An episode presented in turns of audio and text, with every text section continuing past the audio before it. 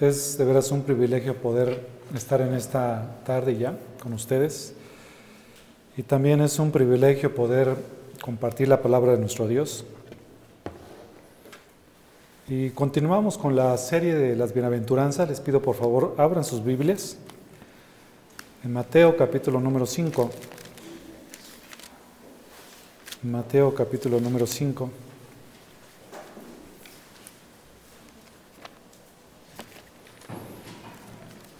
Y voy a hacer lectura de los primeros versículos.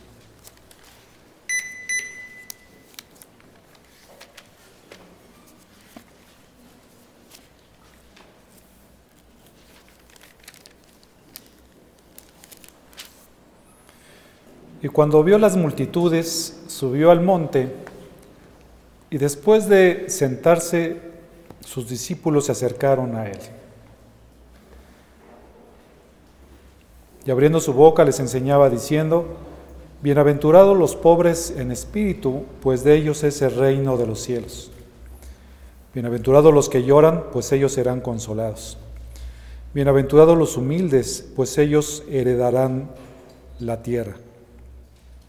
Hasta ahí, hasta el versículo número 5. La, la predicación de las bienaventuranzas es un tema muy conocido dentro del mundo cristiano y realmente muchos han escrito acerca de las bienaventuranzas, porque ese sermón que prácticamente sean cristianos o no, es más conocido. Uno de los escritores de favoritos de muchas personas, incluyéndome, es el, es el pastor Martin Lloyd Jones. Y parte de lo que ustedes escuchan es tomado de los escritos de nuestro hermano que ha sido de mucha bendición para muchos. Y es por esto que en esta tarde vamos a empezar a ver la dicha de los humildes o dichosos los humildes. El versículo número 5 dice, bienaventurados los humildes, pues ellos heredarán la tierra. Ya hemos recordado que las bienaventuranzas de este capítulo se erigen una sobre otra. Nuestro Señor Jesucristo cuando las escribió, Empezó con la pobreza en espíritu, que ya analizamos. Después dice que son bienaventurados los que lloran. Y brotan una de otra. Y ahora veremos la tercera bienaventuranza, que es bienaventurados los mansos. O como dice la Biblia de las Américas, bienaventurados los humildes. Esta bienaventuranza no podría haber ocupado el primer lugar, pues habría estado fuera de lugar allí. Cuando un hombre es convertido, la primera operación de la gracia de Dios dentro de su alma es darle verdadera pobreza. Y es que es por eso que eh, tenemos eso en la primera bienaventuranza. El hombre tiene que entender que es pobre espiritualmente, está vacío y no tiene absolutamente ninguna capacidad de poder alcanzar la gloria. Y esto nos humilla. Y después de que nos humilla, nos hace lamentar nuestras deficiencias que son manifestadas en nosotros y nos mueve a llorar. Que es precisamente la segunda bienaventuranza, bienaventurados o dichosos los que lloran. Ahora, nadie puede ser verdaderamente manso o humilde en el sentido cristiano de la palabra a menos que se hayan cumplido estas dos características de carácter en una persona, en un cristiano. Eso que ustedes están viendo aquí son características también de carácter que debemos de tener todos y cada uno de nosotros como cristianos. Cuando nosotros no los tenemos, eso nos pone en una situación complicada, porque entonces eh, se vuelve en una imposibilidad vivir estas enseñanzas, que son las bienaventuranzas. Entonces ya hemos abarcado dos peldaños, ahora vamos hacia el tercer, hacia el tercer peldaño, que es precisamente acerca de la mansedumbre, que es acerca de la humildad. En esta, en esta bienaventuranza también hay algo de positivo, porque es algo que nosotros entendemos que Dios nos concede. La humildad, mis hermanos, no es algo que nosotros podamos ir desarrollando en sí, sino es algo que Dios concede en nosotros, en nuestro corazón. Y eso lo hace a través del Espíritu Santo morando en nuestras vidas. Una persona puede ser verdaderamente humilde a menos que la obra del Espíritu Santo esté dentro de él. ¿Por qué? Porque por naturaleza somos muy orgullosos, ¿no? Y todavía le batallamos mucho con el orgullo. Entonces vemos que precisamente esta bienaventuranza, y específicamente cuando llegó el Señor Jesucristo al versículo número 5, cuando habla acerca de los humildes, seguramente para los judíos debió haber sido un golpe muy fuerte. ¿Por qué? Porque ellos eh, estaban esperando al Mesías y a Cristo ya lo estaban viendo como el Mesías. Y ellos esperaban a un libertador que lo librara del yugo romano. Y Jesucristo pareciera ser ese libertador. Sin embargo, cuando Cristo empieza a enseñar, Él nunca levanta al pueblo en contra del gobierno a una emancipación, sino por el contrario, dice una serie de, frases donde dice que inclusive se entregue la otra mejilla. Entonces vemos a un Cristo con palabras que seguramente a todos los judíos que le estaban escuchando ocasionaba un choque impresionante en su mente. Porque ellos tenían ciertas ideas acerca del reino. Ellos, los judíos, eran materialistas, eran militaristas y había entre ellos un grupo que se conocía de los celotes. Y estos celotes eran precisamente un grupo que se dedicaba a derrocar el gobierno, específicamente al imperio romano. Entonces, ellos pensaban, pues, en función de la conquista y lucha en un sentido material, y por eso nuestro Señor descarta esto de inmediato. Es como si les dijera, no, ese no es el camino, yo no soy así y mi reino tampoco es así. Él les dijo, bienaventurados los mansos, bienaventurados los humildes, porque ellos recibirán la tierra por heredad. Y es una forma de pensar de todo opuesta a lo que los judíos podían hacer. Y ahora, habiendo hablado de este contexto, acerca de cómo fueron escritas las bienaventuranzas y estos dos peldaños que, que les acabo de describir, que somos pobres en espíritu, o dichosos son los que son pobres en espíritu, los que lloran. Ahora vamos al tercer peldaño, que es bienaventurados los humildes. Y antes de seguir, mis hermanos, les pido que hagamos una oración. Señor y Padre, en esta tarde te agradecemos tanto por tu bondad, por tu misericordia.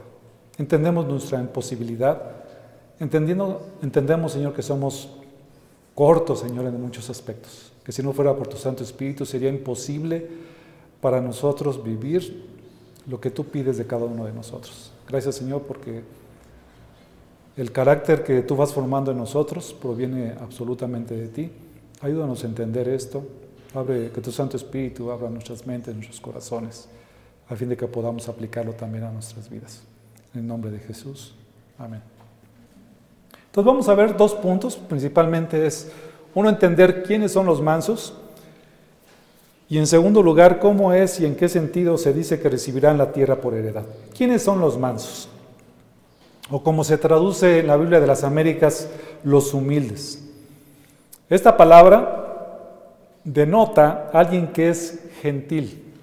Por supuesto, no se refiere a, una persona, como muchas veces dijo el Señor Jesucristo, gentiles y publicanos sino cuando de repente escuchen la palabra gentil se refiere a una, a una persona amable, una persona mansa, que denota mansedumbre. Y esto viene precisamente de una obra que es efectuada en el alma y se la ejerce en primer lugar y ante todo para con Dios. Primeramente, para ser realmente humildes tenemos que reconocer nuestra situación delante de Dios. Y cuando estamos delante del Señor es reconocer o es aquella disposición de espíritu con la que aceptamos sus tratos con nosotros como buenos sin discutirlos ni resistirlos. Una persona humilde es que obedece la palabra del Señor y por supuesto las situaciones difíciles que Él pueda traer a nuestras vidas, una persona humilde no las discute. Una persona humilde las recibe como de parte de Dios y continúa adelante.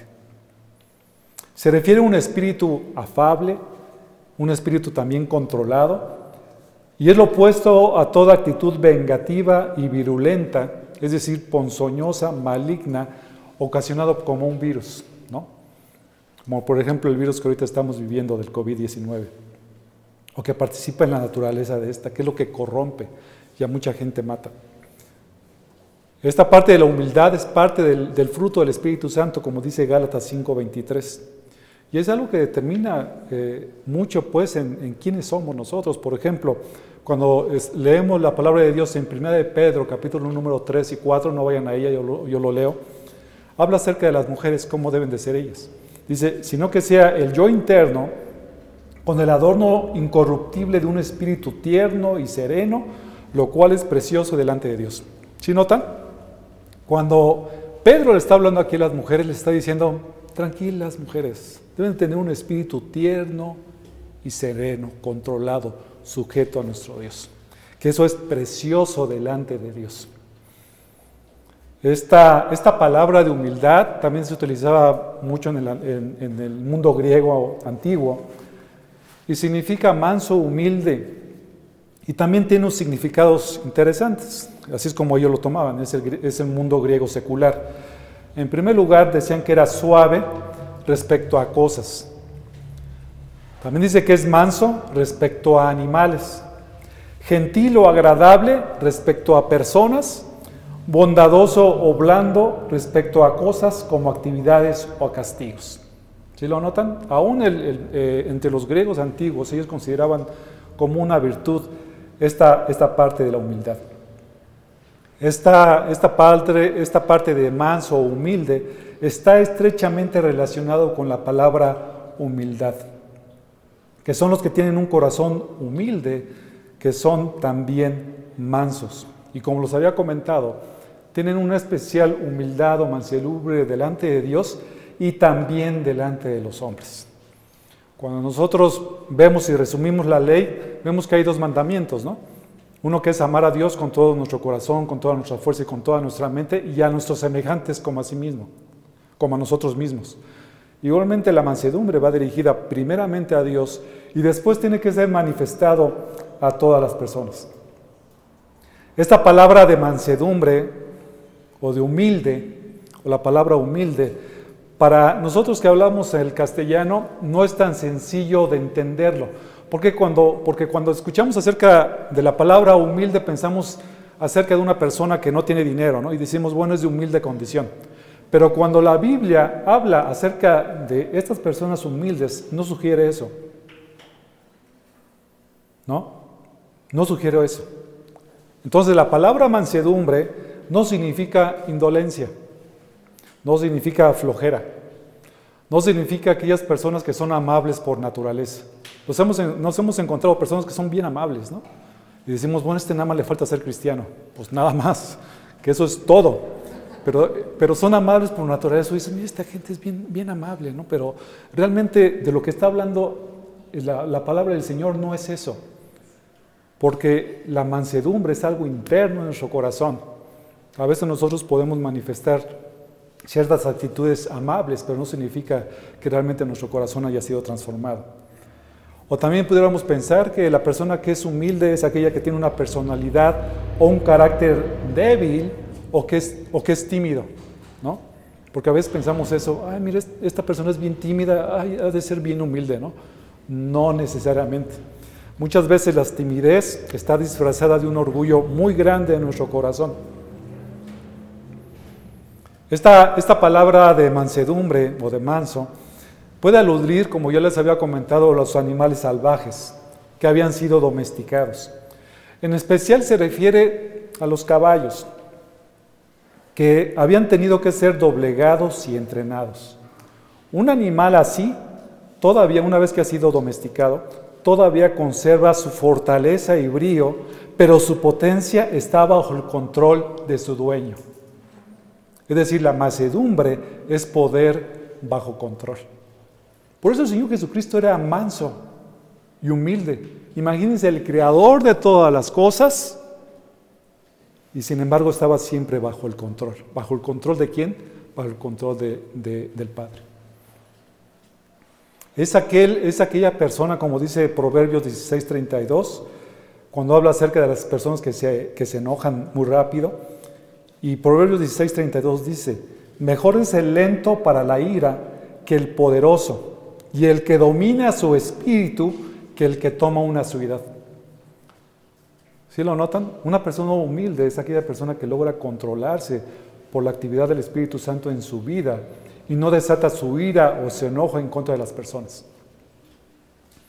Y para esto, mis hermanos, tenemos ejemplos en la Escritura acerca de personas que han sido humildes. Por ejemplo, Abraham. Aquí podemos contemplar a Abraham en un cuadro grandioso y maravilloso de mansedumbre. Es la gran característica de su vida. Recordarán, mis hermanos, su conducta eh, cuando estaba con Lot y cómo le permite que elija primero sin murmurar ni quejarse y que él escogiera por qué camino irse. O sea, simple y sencillamente Lot escogió el camino y él tomó el lado opuesto. Nunca murmuró y no se quejó con respecto a eso. Otro ejemplo que tenemos en la escritura es Moisés. Y de hecho, la escritura, vamos rápidamente a números 12. Números, capítulo número 12 versículo 3, habla acerca de Moisés. Números 12, versículo 3. Perdón, hermanos, creo que las, este, por el frío las manos y las hojas ya se pegan. 12, 3. Dice, voy a leer desde el versículo 1 para tantito el contexto. Entonces Miriam y Aarón hablaron contra Moisés por causa de la mujer cusita con quien se había casado, pues se había casado con una mujer cusita, y dijeron, ¿es cierto que el Señor ha hablado solo mediante Moisés? ¿No ha hablado también mediante nosotros? Y el Señor lo oyó. Versículo 3.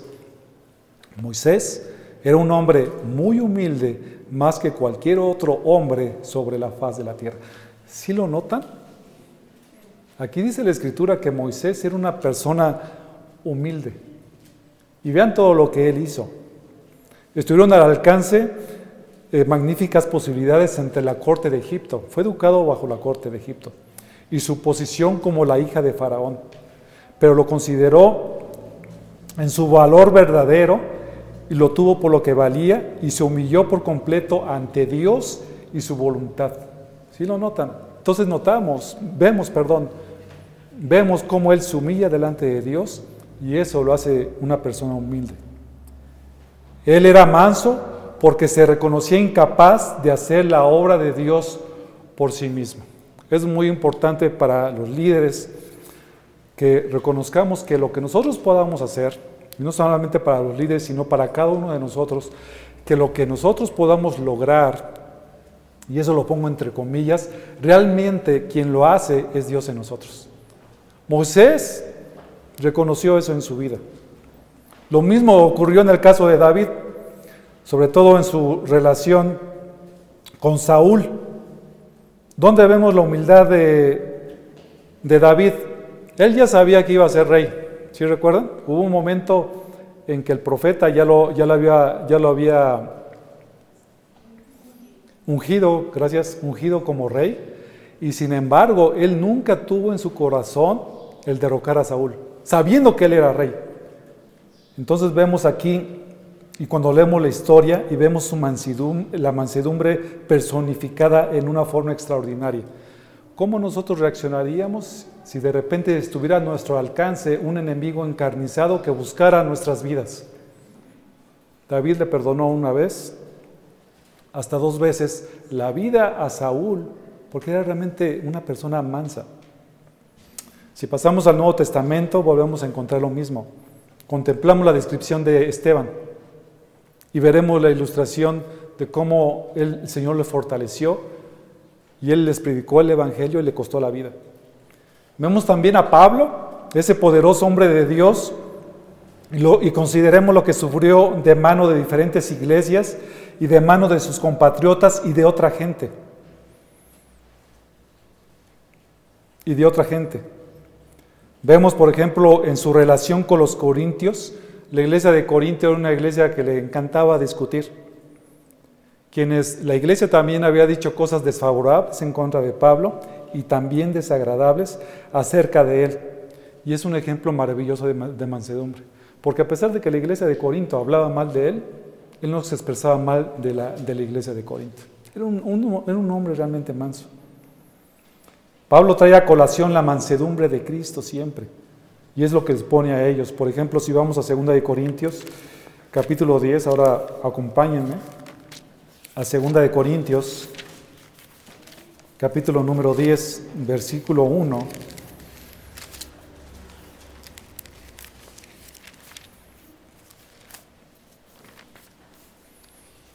Segunda de Corintios 10, 1. Dice el, dice el apóstol Pablo, y yo mismo Pablo os ruego por la mansedumbre y la benignidad de Cristo, yo que soy humilde cuando estoy delante de vosotros, pero osado para que vosotros, para, perdón, pero osado para con vosotros cuando estoy ausente. Entonces vemos, aquí cómo él, la base de su mansedumbre era precisamente la mansedumbre de Cristo. Y esto no era tomado como una debilidad. Entonces el Espíritu Santo le permite al creyente, y el fruto del Espíritu en nuestras vidas, le permite al creyente corregir sin arrogancia a los demás. Es una parte también bien importante acerca de una persona humilde.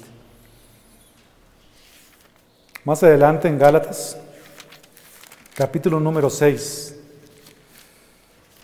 Considera, una persona humilde considera sus pasos, mis hermanos. Considera verdaderamente qué es lo que estamos haciendo. Y cuando un hermano cae, lo que una persona humilde hace es que mide sus pasos. Vean lo que dice aquí el versículo número 1, Gálatas 6, 1.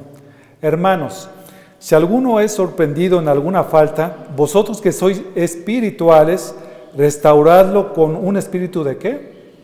De mansedumbre mirándote a ti mismo, no sea que tú también seas tentado. Cuando un hermano cae, mis hermanos, lo peor que podemos hacer es juzgarlo. Porque aquí lo que está diciendo, al final del versículo, dice, no sea que tú también seas tentado y caigas precisamente en lo mismo. Cuando ves que cae un hermano, considera tus pasos, considera que tú eres la persona que está delante de él que tú fueras esa misma persona y cómo te gustaría a ti que te corrigieran. Eso es importante que nosotros vayamos con un espíritu de mansedumbre con un hermano, considerando que nosotros también podemos caer en ese pecado. Y con eso medimos mucho nuestras palabras, nuestras acciones y no juzgamos todo, tanto, ¿no? Sino que realmente vamos y ayudamos al hermano que cayó y decirle, hermano, ¿cómo te ayudo? ¿Qué puedo, ¿Qué puedo hacer yo para que tú puedas nuevamente venir al camino del Señor? Esta es una persona humilde. Pablo lo menciona, las epístolas pastorales también. Pablo, por ejemplo, en 2 de Timoteo 2.25, no solamente hay que corregir a, los hermanos, sino que también tenemos que tener la disposición de cómo corregimos también a los que eh, se oponen. 2 de Timoteo 2.25, corrigiendo tiernamente a los que se oponen. ¿Lo notan aquí? corrigiendo tiernamente a los que se oponen, por si acaso Dios les da el arrepentimiento que conduce al pleno conocimiento de la verdad. Aquellos que se oponen también, mis hermanos, tenemos que ser misericordiosos. A pesar de lo que puedan decir, tenemos que ser, estar tranquilos y hablarles tiernamente. Porque saben una cosa, mis hermanos, en algún momento de nuestra vida nosotros estuvimos de aquel lado, donde no entendíamos los designios de Dios, no entendíamos su palabra, sin embargo, alguien nos dio a conocer la palabra del Señor y el Espíritu Santo habló en nuestras vidas y pudimos crecer, creer. Cuando nos acercamos a una persona incrédula, a veces sucede una cosa muy chistosa en nuestro pensamiento. Nosotros pensamos que la persona incrédula puede vivir la vida cristiana a veces. Y a veces lo juzgamos y decimos, ¿cómo es posible que tú puedas seguir viviendo así? La verdad de las cosas es que él está imposibilitado totalmente eh, por llevar una vida cristiana porque está muerto en sus delitos y pecados. Entonces tenemos que verlos con misericordia, rogando y orando continuamente con ellos, a fin de que Dios tenga misericordia de ellos. Entonces, es, esto y otros ejemplos hablan acerca de quién es una persona humilde. Por supuesto, tenemos el ejemplo más grande en nuestro Señor Jesucristo. Cuando Él les dijo a las personas en, en Mateo 11, Venid a mí, dijo, todos los que estáis trabajados, y yo os haré descansar, que soy manso y humilde de corazón. Y lo, mismo se ve en toda su vida, en toda la vida de Cristo. ¿Y cómo fue su reacción eh, hacia los demás? Lo vemos en la forma en que él sufrió en persecución. Y ahora que nuestro pastor Samuel nos, nos, narró pues de cómo debemos de ver a Cristo, eso fue una escena vívida acerca de todo lo que Cristo padeció mientras estaba aquí en la tierra. Y a pesar de, de todo lo que él sufrió, su actitud frente a los enemigos fue ejemplar. Y quizás más ejemplar fue todavía la sumisión total de su padre. Cuando estaba en Getsemaní, corriendo por su frente gotas de sangre, le dijo al Padre, Padre, si es posible, aparte de mí esta copa, pero si no, que se haga tu voluntad. Es hermoso eso, es hermoso. Y esa debe ser nuestra oración, mis hermanos. Independientemente de las circunstancias que nosotros estemos viviendo, es recordar a Cristo y decirle, Señor, yo soy tuyo, haz de mí como a ti más convenga, porque estoy dispuesto a hacer tu voluntad, estoy dispuesto inclusive a dar la vida por ti. Entonces la, la mansedumbre es compatible con una gran autoridad y poder. Por supuesto, Cristo no era una persona débil. Moisés no era una persona débil, sino que era una persona con gran autoridad y poder. Esas personas que hemos puesto como ejemplos fueron grandes defensores de la verdad. El manso es alguien que quizá crea tanto en defender la verdad que esté dispuesto a morir por ello. Los mártires fueron mansos, pero no débiles. Fueron hombres fuertes, aunque mansos. Ya hemos hablado que los verdaderamente dichosos son aquellos que han sido hechos pobres en espíritu y que han sido conducidos a llorar delante de Dios y han sido consolados. Pero aquí aprendemos también que son mansos. Y esto es de una mente humilde y amable delante de Dios y delante de los hombres. Entonces vamos a desarrollar rápidamente, mis hermanos, cómo es que nosotros podemos ser mansos delante de Dios y también delante de los hombres. Primer punto es, son mansos delante de Dios. O sea, son sumisos a su voluntad y flexibles a su palabra. Esta primera característica es que es sumiso a la voluntad de Dios. Todo lo que Dios quiera, ellos lo quieren. Eso es importante. Lo que Dios haya determinado para nosotros, eso es lo mejor para nosotros. Alguna vez escuché a una, a una misionera y le preguntaron porque estaba trabajando en una tribu este, muy, muy adversa y le dijo, ¿qué tú no tienes miedo de estar en esa, tribu, en esa tribu predicando la palabra del Señor?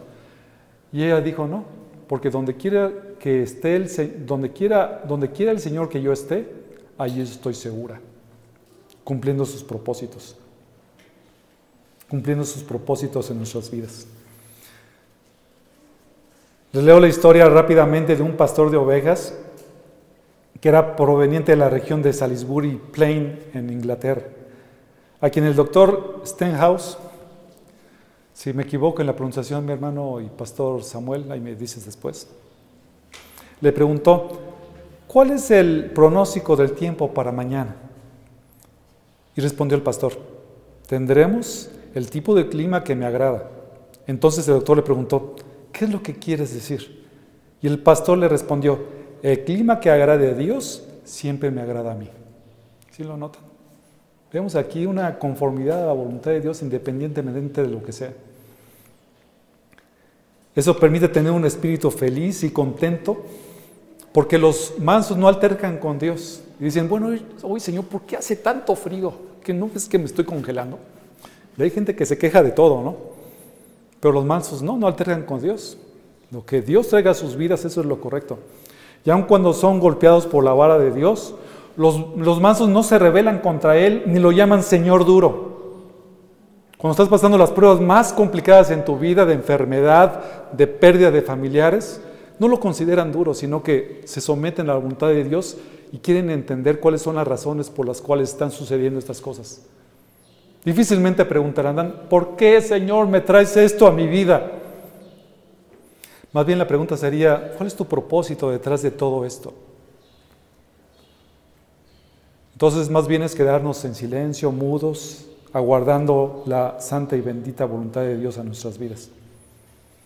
Y que podamos soportar esa prueba para que a través de esta prueba nosotros podamos ser santificados. Los de orgulloso corazón llegan a denunciar su hacedor, a su hacedor, eso es lo que sucede. Se quejan de Dios. ¿Y por qué a mi Dios? ¿Por qué me has hecho esto así? Pero estos hombres de gracia, aquellos hombres que han recibido la gracia de Dios, no actuarían así. Para ellos basta que Dios quiera algo. Si Él, si él lo quiere así, que así sea. Ya sea el trono de Salomón, o ya sea vivir en el muladar más pobre como Job, ellos desean ser igualmente felices en cualquier lugar que el Señor los coloque o de cualquier manera que Él los trate. ¡Wow! Es una persona humilde. Otra característica de los que son humildes delante de Dios es que ellos también son atentos a la palabra de Dios. Ellos no se imaginan lo que debería de ser la verdad para luego acudir a la Biblia en busca de los textos. Es decir, yo tengo un pensamiento en mi vida y veo cómo ese pensamiento se ajusta a la palabra de Dios. Sino lo contrario, viene a la palabra de Dios y ajusta sus pensamientos a fin de obedecerla. Más bien recurren a la Biblia, que es inspirada por Dios, y dicen junto al, junto al salmista, abre mis ojos y miraré las maravillas de, tu ley. Hay tantas personas que a veces nos, encontramos en la vida que piensan que Dios se puede manejar de cierta forma y quieren meter sus ideas a lo que Dios dice y se equivocan. Es más bien, ¿qué es lo que Dios dice? Y en base a lo que Dios dice, filtro mis ideas y las ideas de las personas. Por eso es importante estar estudiando, por eso es importante estar delante de la palabra del Señor, conociendo al Dios Santo. Y entonces cualquier filosofía, cualquier pensamiento, cualquier cosa que alguien pueda decir, la filtramos y podemos discernir qué es lo que realmente Dios quiere para nuestras vidas. Cuando pudiéramos enfrentarnos a doctrinas este, contrarias, este, a sus opiniones o lo que otras personas puedan hacer, esto lo que hacen es que se entregan al Espíritu de vida y oran y dicen, enséñanos lo que no sabemos. Porque hay a veces algunas doctrinas que no son fáciles, mis hermanos. Y el que tú no los entiendas es, no significa, o que nosotros no entendamos esas enseñanzas o esas doctrinas que son difíciles, no significa que Dios está equivocado. Significa que nosotros somos demasiado limitados para entender la profundidad de la palabra del Señor. Y lo que debemos de hacer es, en humildad, someternos y decir, Señor, por favor, ayúdame a entender tu palabra. Cuando los mansos en espíritu encuentran algún precepto de la palabra de Dios, de inmediato buscan obedecerlo. Si la palabra de Dios dice esto, yo lo obedezco. ¿Sí o no, mis hermanos? ¿No? ¿No les gustó eso? Está bien, no, no, necesitan, no necesitan contestarme. Una persona humilde cuando eh, ve la palabra, cuando, con es que ya me emocioné, mis hermanos, espérame. Cuando una persona humilde encuentra en la palabra del Señor algo que nos está diciendo qué debemos hacer y cómo debemos hacer, inmediatamente trata de buscarlo por obra. Sencillo, mis hermanos. En Efesios, en Primera de Pedro, hablando de los, hablando de los matrimonios. La Biblia qué dice con respecto de los matrimonios a las esposas. No, no, ¿qué dije? Bueno, dije, a lo mejor lo, expresé mal, mis hermanos. ¿Qué dice que deben de hacer los esposos? Ah, ok. Entonces los esposos, cuando vemos eso en la escritura, ¿qué debemos de hacer? A ver, no, no respondan las mujeres, mis hermanas. Ahorita, ahorita les toca a ustedes. Hombres, ¿qué deben de hacer? A ver, otra vez, mis hermanos, porque no los escucho muy bien. Creo que no están muy convencidos acerca de lo que Dios dice en su palabra. ¿Qué debe hacer el hombre? Amarlas. ¿Qué dice con respecto las mujeres que deben de hacer con sus maridos? Sujetarlas y respetarlos. Eso es lo que dice la escritura, ¿no? Una persona humilde entiende eso y dice, Señor, ¿qué tengo que hacer para amar a mi esposa como Cristo amó a la iglesia? Las mujeres deben preguntarse, Señor, dime, ¿qué tengo que hacer? ¿Qué tengo que modificar en mi vida para sujetarme y respetar a mi marido? Porque es lo que dice la palabra del Señor que debemos de hacer. Es muy complicado. Decirlo sí es muy fácil, pero hacerlo ya es, viene la complicación. Una persona humilde busca y anhela obedecer al Señor. No pone objeciones. Ni preguntan si podrían evitarlo. Bueno, Señor, es que si la conocieras, me darías tantita chance, ¿no? No, mis hermanos, precisamente por cuanto nos conoce, nos manda a hacer esto.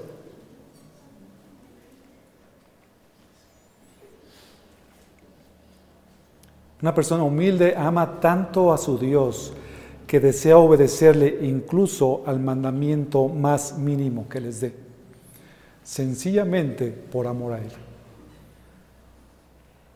¿Por qué obedecemos por amor a Dios? Porque Dios entregó absolutamente todo. Y los jóvenes no se me escapan ni los niños. ¿Ok? ¿Qué dice la Escritura que los jóvenes y los niños deben de hacer? según Efesios capítulo 6. Jóvenes, obedecer a vuestros padres. No solamente obedecerlos, sino honrarlos también. Es una responsabilidad que como hijos nosotros tenemos. Bueno, la mansedumbre es una cualidad que también se relaciona en gran medida con los hombres. Eso es con respecto a Dios, debemos de atender a la palabra del Señor, pero también nosotros tenemos que mostrar la mansedumbre delante de los hombres. Y vamos a ver que el hombre es humilde delante de los hombres. No es como un rey, sino que sabe que es un hombre y que los mejores hombres no dejan de ser hombres y ni siquiera pretenden ser uno de los mejores hombres. Estas personas no esperan que siempre se les dé el primer lugar. Estos hombres que son mansos estarían contentos y satisfechos si pudieran pasar por alto. O que fueran reconocidos como un hombre en donde el poder de Dios y la gracia de Dios está sobre ese hombre. El hombre de espíritu manso es siempre de un temperamento, de un comportamiento humilde. Es exactamente lo contrario al hombre orgulloso. Quien se percibe debe de ser una persona de importancia, por lo menos para él mismo, y a quien tú sabes que le debe ceder el paso a menos que quieras tener un altercado con él. Es un hombre orgulloso, que siempre quiere ocupar el primer lugar en todas las cosas. El hombre orgulloso busca que todo el mundo le reine pleitesía. Un hombre debe de ser humilde. Y no solamente en relación con los hombres, también el hombre debe de ser amable, no hablar con rudeza. Hay algunos de nosotros que la rudeza se nos da, pero debemos de aprender a ser amables. Ajá. Dice Proverbios 15.1, la blanda respuesta quita el aire. Cuando nosotros, cuando nosotros contestamos a alguien de manera áspera, lo único que hacemos es complicar la situación. Una persona amable es una persona que tiene un comportamiento humilde. Es exactamente lo contrario al hombre, quien, quien se percibe debe ser una persona de importancia, por lo menos, perdón, estoy, estoy ya en el punto anterior. No habla con rudeza el que es amable, disculpen hermanos. Busca ser un verdadero hermano entre sus hermanos y se considera muy honrado si puede ser el portero de la casa del Señor o desempeñar cualquier servicio insignificante para la familia de fe. ¿Sí lo notan? Una persona humilde, si en la iglesia se te pone a barrer, mis hermanos, esas personas humildes lo toman como la mayor, el mayor gozo y la mayor responsabilidad que alguien le pueda dar. Y con eso son felices. Que si lo ponen a lavar los baños, los está lavando como para el Señor. Entonces cualquier tipo de servicio, por insignificante que pudiera parecer para los hombres, para él es un privilegio muy grande. Y no busca estar, por ejemplo, en un púlpito. Muchos hermanos que cuando empiezan a conocer al Señor dicen, bueno, ¿cómo me gustaría a mí en algún momento predicar, predicar en un púlpito?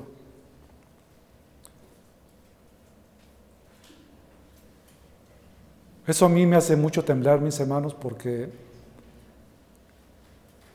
mis hermanos, se los digo con todo cariño, si ustedes pudieran evitar estar al frente de un púlpito, háganlo.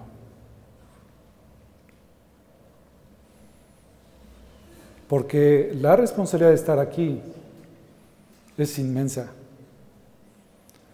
Porque al que le vamos a tener que dar cuentas delante de Dios de lo que hacemos es al Señor. Pero si Dios te está, te está llevando al punto en que te tenga como pastor, como maestro, entonces hazlo. Por eso es que estar muy seguros acerca de lo que Dios nos está llevando a hacer. En adición, aquí una persona debe ser humilde y amable.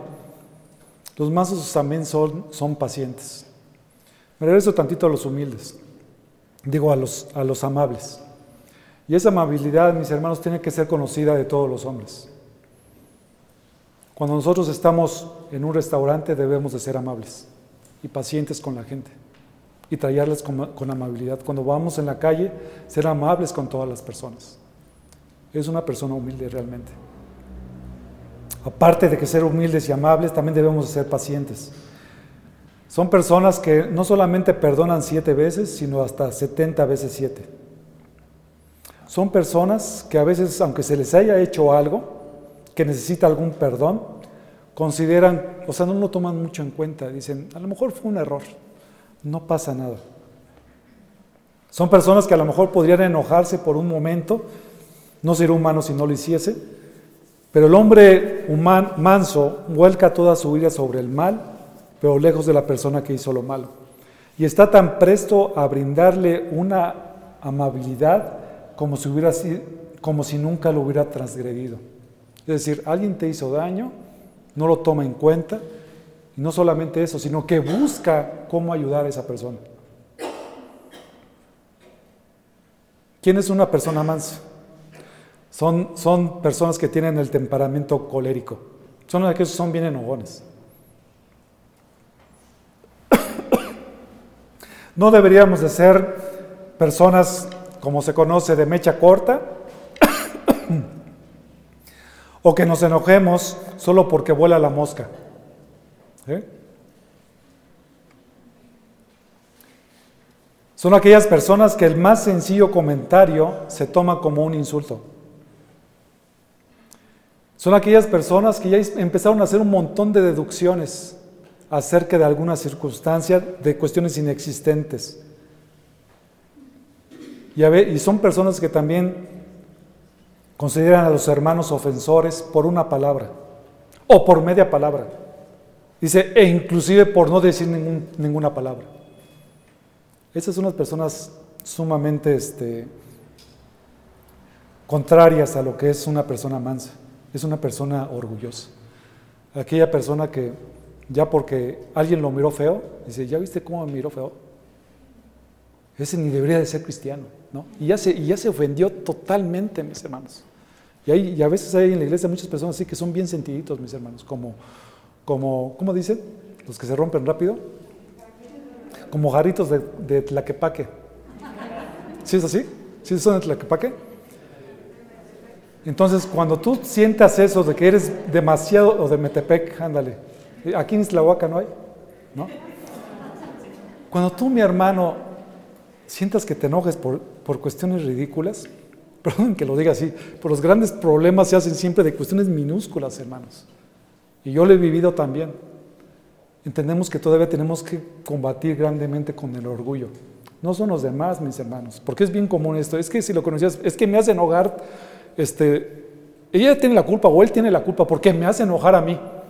No, mi hermano, no es ella, eres tú mismo que no tiene la capacidad para controlarte, no eres una persona humilde, a como Dios quiere que seamos. Tenemos que tener esa capacidad de parte del Espíritu Santo a que no seamos sentidos de esa forma, sino evitar precisamente el agravio. El hombre manso de espíritu puede ser naturalmente muy ardiente y fogoso, pero ha recibido gracia para mantener su temperamento bajo sujeción. No dice, así es mi constitución, no dice, así soy y qué. ¿Se han escuchado esas personas? Yo así soy y no voy a cambiar. Así soy de enojón y no voy a cambiar. Y, no, y así soy de que no soy amable y no voy a cambiar. No. Esas personas, las personas mansas, buscan precisamente cómo evitarlo. También las personas mansas perdonan libremente la injuria, perdonan libremente la injuria que se les aflige. Cuando alguien no perdona a las personas, es una mala señal. Cuando una persona no es capaz de perdonar, es una muy mala señal para un cristiano. Hemos escuchado decir, yo no voy a perdonar a ese fulano de tal. Cuando nosotros decimos eso, lo que estamos también debemos estar conscientes que cuando nosotros decimos esto es que quizás no Dios no escuchará nuestra oración cuando le pides perdón. ¿Se acuerdan del Padre nuestro? Y perdona nuestras ofensas como qué? Como también nosotros perdonamos a los que nos ofenden. Nosotros tenemos que tener la capacidad de perdonar independientemente de lo que nos hayan hecho. Que a tu suegra, a tu suegra. Que a tu suegro, que a tu suegro. Que a la vecina que siempre te anda poniendo cosas en tu casa, a la vecina que siempre te haya puesto. Que aquel que te abofeteó, aquel que te abofeteó. Que aquel que se te cerró en la carretera, aquel que se te cerró en la carretera. Tenemos que tener la capacidad. Bueno, no me voy tan lejos. A tu esposa, cuando te pide perdón, tenemos que perdonarla y de corazón o viceversa. O de los hijos para con los padres.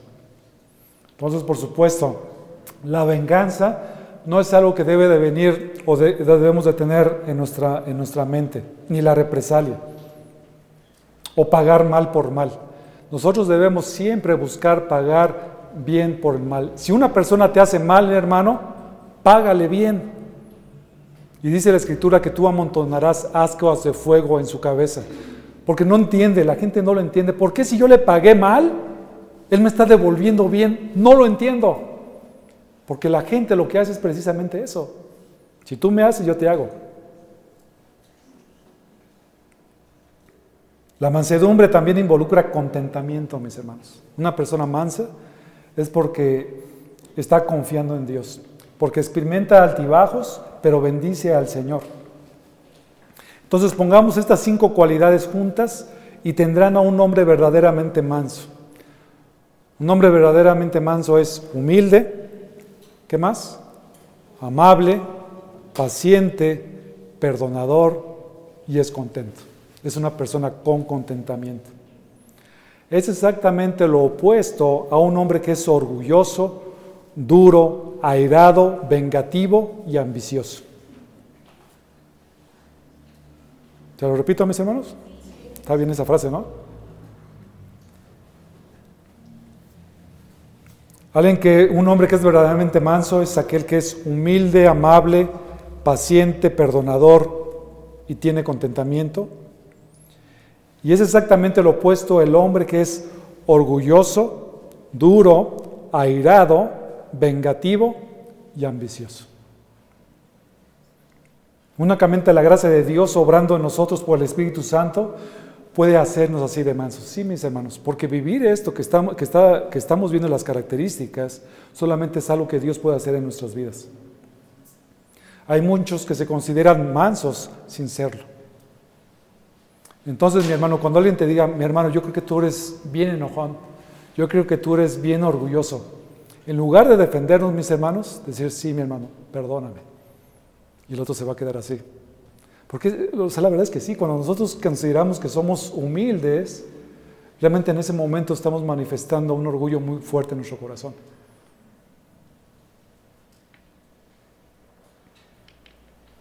La verdadera mansedumbre, que es una obra de gracia, soportará el fuego de la persecución y pasará la prueba de la enemistad, de la crueldad y del mal infligido de la misma manera que la mansedumbre de Cristo lo hizo sobre la cruz del Calvario. Y aquí llegamos, mis hermanos, al segundo punto. Bienaventurados los humildes, pues ellos heredarán la tierra. Así que primero el hombre manso es el que recibe la tierra por heredad pues Él es el, es el conquistador de la tierra. Y aquí vemos una promesa, mis hermanos. Aquellos que son mansos van a heredar. Y eso significa que van a adquirir, obtener y venir a, tomar posesión. Es una herencia que Dios tiene preparados para los que son humildes.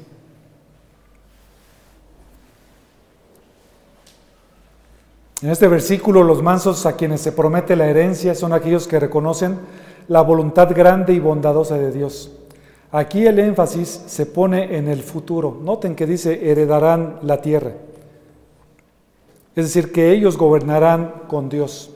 Y cuando en la Biblia tú veas que viene una palabra en futuro, es porque eso invariablemente se va a cumplir, porque Dios lo está prometiendo. Por ejemplo, si nosotros decimos o hablamos en un futuro, pudiéramos nosotros pecar. Porque diría yo, bueno, yo voy a ir terminando el servicio, eh, estoy un rato más aquí en la iglesia y después me voy a mi casa. ¿Eso va a suceder que yo llegue a mi casa? No lo sabemos, probablemente no llegue. Por eso es que nosotros siempre decimos, primero Dios, hago esto o aquello, ¿no? Porque si no picaríamos. En el caso de Dios, Dios está hablando en futuro y cuando viene una palabra en futuro significa que eso invariablemente se va a cumplir. Todos los que son humildes verdaderamente heredarán la tierra. Y esto parece ser que es algo que viene del Salmo 37, 11, donde dice, los humildes poseerán la tierra y se deleitarán en abundante prosperidad. Los impíos se pueden jactar de que poseen la tierra o que poseen diferentes cosas, conforme a sus propósitos y pensamientos. Pero la tierra es posesión para los justos según lo determinado por Dios. Por ejemplo, en, Apocalipsis 21.1 dice, y vi un cielo nuevo y una tierra nueva, porque el primer cielo y la primera tierra pasaron y el mar ya no existe. Es posible que el manso no tenga ninguna propiedad aquí en la tierra y durante toda su vida. Tal vez no tenga un lugar propio donde descansar, e incluyendo esté huyendo perseguido por los impíos. Pero en un futuro va a poseer esa tierra que está, que está destinada para los, los que son humildes. Y es para aquellos finalmente que son hijos de Dios, que han sido adoptados por Cristo. Son también herederos de todas las riquezas del Padre. En el futuro los mansos juzgarán al mundo y a los ángeles. Noten esto, como dice 1 Corintios 6. El sufrimiento ahora abre la perspectiva de una herencia reservada para los creyentes, incontaminada, inmarcesible, custodiada en los cielos. ¿Por quién está custodiada? Por Dios mismo. Pablo enfatiza en 2 de Timoteo una verdad con mucha firmeza. Si sufrimos, también reinaremos con él. Pablo también le dice a Timoteo en la segunda carta de Timoteo capítulo 2 versículo 12, y le dice, sé manso y paciente y reinarás con él. Estos son los hombres que heredarán el cielo. Ya vimos que un hombre que hereda el cielo, o que, o que puede ir al cielo, es aquel que es pobre en espíritu, aquel que llora, y ahora vemos a esta persona que es humilde. Allá en el cielo, mis hermanos, no va a haber contenciosos no va a haber orgullo, porque el orgullo no puede entrar ahí. El enojo, la ira y la malicia no contaminarán, nunca, no contaminarán nunca la atmósfera de la ciudad celeste. Allí todos se postran delante del Rey de Reyes y todos se gozan con la comunión con Él y con la comunión mutua. Amada Iglesia, si hemos de entrar alguna vez al cielo, debemos deshacernos de la ambición y el descontento de la ira y de la ira y de buscar los propios intereses y del egoísmo. Es algo que debemos desproveernos de eso. Que la gracia de Dios nos limpie de todas estas cosas, pues en tanto que algún remanente de esta mala levadura permanezca en nuestra alma, donde está Dios no podríamos estar nosotros. Si no fuera por la gracia de Dios, mis hermanos, ninguno de nosotros podría estar en el cielo. Esto que vemos que está diciendo el Señor Jesucristo en este, en este sermón, precisamente habla de la descripción de un cristiano. Solo el Espíritu Santo nos puede humillar. Solo el Espíritu Santo nos puede hacer pobres en espíritu y hacernos llorar por nuestra condición de pecadores y producir en nosotros esta idea verdadera y recta de nosotros mismos y darnos la mente de Cristo mismo. Lo que decimos ser, los que decimos ser cristianos afirmamos necesariamente que ya hemos recibido el Espíritu Santo, Por tanto, no tenemos excusa si no somos mansos. Pero esto tiene que ser la obra de la gracia. Aquellos que no son mansos, la invitación es a que, nazcan de nuevo. Pues de, pues de lo contrario, sus espíritus altivos no serán mansos nunca, aunque tú lo busques. Si hemos nacido de nuevo, que sea nuestro gozo, en tanto que vivamos, mostrar que somos seguidores del manso y humilde Jesucristo. Si tú te has dado cuenta que eres una persona orgullosa y no, y no has podido crecer en tu vida cristiana, es probablemente porque no le has conocido. Lo que el Señor demanda de las personas orgullosas es que nos sometamos delante del Señor. Lo que Dios demanda es que tú seas perfecto. Pero eso es imposible para los hombres. A menos que te adhieras, a menos que abraces fuertemente el perdón de Dios y su gracia y le digas, Señor, yo soy incapaz por mí mismo de alcanzar esa tierra que tú, que, vengo, que veo descrita en tu palabra. Perdóname Dios porque he vivido toda mi vida en orgullo. Perdóname Dios porque esta soberbia que todos los días está en mi vida y que no me he sometido a ti, me puede llevar inevitablemente a pecar contra ti y a ser merecedor del infierno.